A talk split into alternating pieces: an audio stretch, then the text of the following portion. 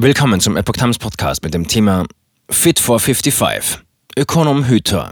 EU-Klimapaket wegen Ukraine-Krieg unrealistisch. Ein Artikel von Epoch Times vom 10. März 2022. Ökonom Hüter warnt vor den Folgen des Kriegs in der Ukraine für deutsche Unternehmen.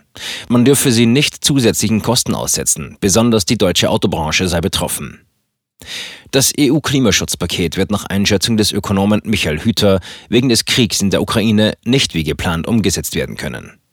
Fit for 55 wird so nicht durchsetzbar sein, sagt der Hüter der deutschen Presseagentur zu dem von der EU-Kommission vorgeschlagenen Paket. Man dürfe Unternehmen angesichts der unsicheren Lage nicht mit zusätzlichen Kosten belasten.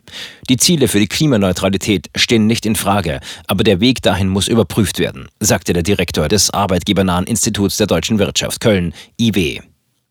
Das Fit for 55-Paket sieht vor, dass Emissionen bis 2030 um 55 Prozent gesenkt werden im Vergleich zu 1990. Bis 2050 muss die EU klimaneutral werden, also keine Emissionen mehr ausstoßen, die nicht gebunden werden. Man sollte den Meilenstein 2030 aufheben, sagte Hüter. Auch eine geplante Ausweitung des Emissionshandels auf Gebäude und Verkehr sei unrealistisch. Viele kritische Rohstoffe kommen aus Russland.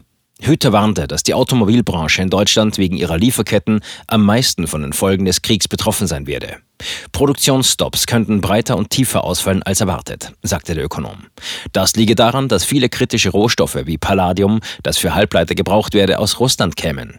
Für die Autoherstellung benötigte Kabelbäume würden oft in der Ukraine zusammengebaut. In Deutschland mussten unter anderem Porsche, VW und BMW wegen Lieferengpässen bereits ihre Produktion zeitweise einstellen.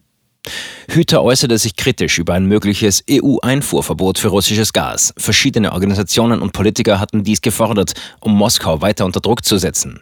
Man könne ein Drittel vom russischen Gas durch LNG und andere Lösungen ersetzen, sagte Hüter. Aber ganz kippen geht kurzfristig mit Blick auf nächsten Winter nicht. Denn man müsse Sanktionen auch durchhalten können. Der Ökonom schlug stattdessen vor, über die geplante internationale Mindeststeuer russische Gaslieferanten wie Gazprom in der EU zu besteuern.